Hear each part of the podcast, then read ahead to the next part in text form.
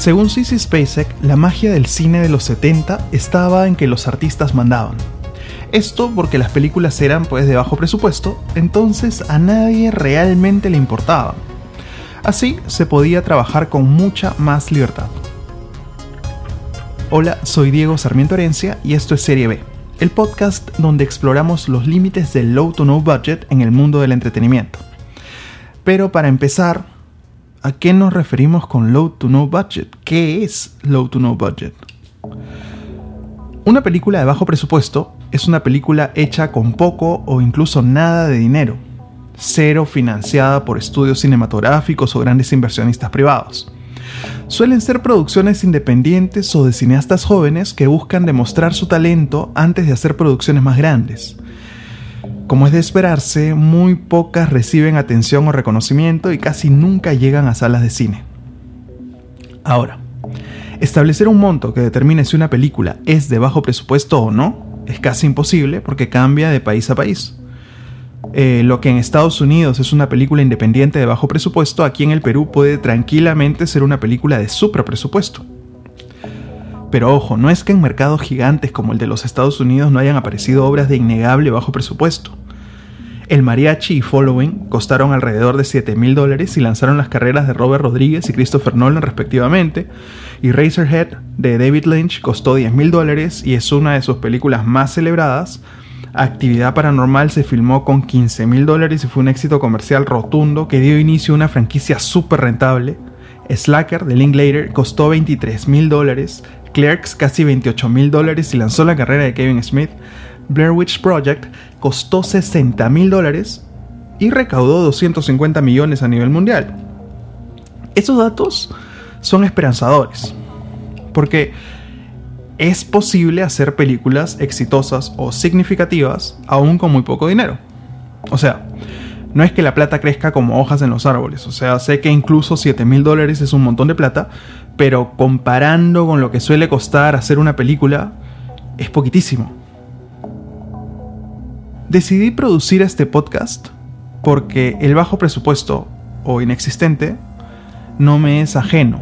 Junto a mi socio, José Wich Rodríguez, escribimos y producimos la microserie web de cero presupuesto Interregno, que está en YouTube y ya viene la segunda mini temporada por si acaso, y ahora estamos preparando nuestro primer largometraje, Viaje a la estrella de Barnard, una película de ciencia ficción contemporánea de muy bajo presupuesto. Entonces, entenderán que el fin de este podcast no es 100% altruista. Quiero compartir lo que he ido aprendiendo, pero también tener una excusa para investigar y aprender aún más. Es como una manera de darme un tiempo y lugar para investigar y avanzar en mi proceso. Hago un paréntesis para contarles la historia de cómo llegué hasta este momento. Llamémosle un viaje en el tiempo. Estudié comunicación social en San Marcos y me especialicé en producción audiovisual. Luego me fui a la Academia de Cine de Nueva York a aprender cine digital. Creo que ya tenía el espíritu independiente low budget sin saberlo. Bueno, cuando terminé, regresé al Perú y empecé a trabajar en publicidad, produciendo y dirigiendo comerciales y contenidos pero sentía que algo faltaba. Entonces empecé a buscar eh, llenar el vacío. Pronto me encontré enseñando en la universidad. Y creo que la pasión de mis alumnos y sus ganas de hacer cine me empujaron a recordar que ese, ese, ese, hacer cine era mi sueño. Me puse las pilas y filmé un corto.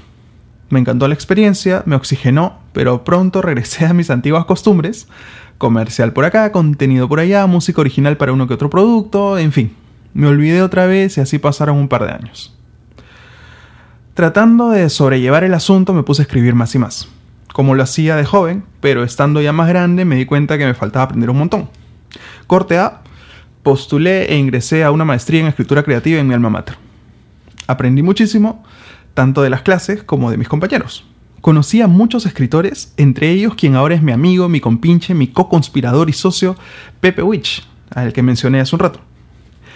Al poco tiempo empezamos a escribir juntos y basados en un cuento y en una serie de personajes creados por él y que aparecen en distintos libros y novelas, escribimos nuestro primer largometraje, El misterio del sembrador. Algo así como un Tintin meets Indiana Jones, pero ambientada en Lima en 1937, con set pieces y todo el asunto. Y bueno, así como suena alucinante, pues es carísima. Pero vamos, somos optimistas, así que empezamos a buscar el dinero. Pronto nos dimos cuenta que no iba a ser nada fácil. Nadie está dispuesto a invertir 3 millones de soles en una película de un director que solo ha hecho comerciales y cortometrajes. Necesitábamos un nuevo plan. Y la respuesta llegó por casualidad. Un día me enteré de una película filmada por dos hermanos en Inglaterra con menos de 10 mil dólares que iba a tener su estreno comercial en Los Ángeles, en Hollywood. Ya hablaremos de ellos en un episodio más adelante. Pero bueno, su película es de ciencia ficción. Y Pepe y yo somos fanáticos de la ciencia ficción, así que conecté con ellos desde el inicio. En el artículo, estos dos hermanos mencionaban su proceso y algo de eso llamó mi atención de inmediato. Escribieron con lo que tenían a mano en mente. Suena lógico, ¿no? Recontraintuitivo. Cosas que uno siempre piensa antes de ponerse a escribir, pero que para la página 35, cuando entra el plano aéreo en el que explota el Estadio Nacional, olvidamos por completo. En fin, me puse a hacer una lista de todo lo que tenía a mano. Una cámara de cine digital bravaza que ya taché de la lista porque decidió morir tres meses después de que venció la garantía. Sonido directo básico, un automóvil, luces LED portátiles, un slider, algo de utilería de otros proyectos, algunas locaciones y amigos entusiastas. Preparé un outline de la historia, una estructura, y llamé a Pepe, él tenía unas ideas por ahí dando vueltas que, como suele pasar con nosotros, calzaron de inmediato y pronto empezamos a escribir. Al cabo de unos meses teníamos nuestra película de bajo presupuesto escrita. Ya, ahora sí, ya estamos en el presente nuevamente y vamos a regresar al tema porque me fui maleado por las ramas. El género que se explora más comúnmente en el bajo presupuesto es el terror. Le sigue de cerca el thriller, e insospechadamente la ciencia ficción. Resulta que la ciencia ficción era la vedette del cine B en su época de apogeo. Pero se preguntarán, ¿qué es el cine B? A ver, el cine B o el cine serie B es el nombre bajo el que se agrupan las películas comerciales de bajo presupuesto que, ojo, no son ni pretenden ser películas artísticas independientes. Es decir, trabajos artísticos serios, experimentales, no diseñados en lo más mínimo para el público masivo, para nada. Las películas de serie B arrancaron siendo esas pelis que te pasaban en las proyecciones de Double Feature antes de la película principal. Se les llamaban B como el lado B de un disco donde solían estar las canciones menos populares de las bandas. Luego de que se dejaron de hacer las double features, el término B-movie quedó y en años posteriores tendría grandes exponentes como el extraordinario Roger Corman de quien hablaremos un montón en este podcast. Pero retrocedamos un rato a la ciencia ficción porque evidentemente me interesó un montón. Conforme avanzaron los años y el género se hizo más popular, los presupuestos crecieron, junto con la demanda de efectos especiales de gran calidad. Afortunadamente los tiempos han cambiado y el acceso a la tecnología permite hoy que cualquiera pueda hacer algo de CGI y efectos visuales en casa y bla bla bla bla bla y todo ese asunto, pero ya, eso es lo de menos. A mí me gusta la ciencia ficción no por sus efectos o escenarios alucinantes.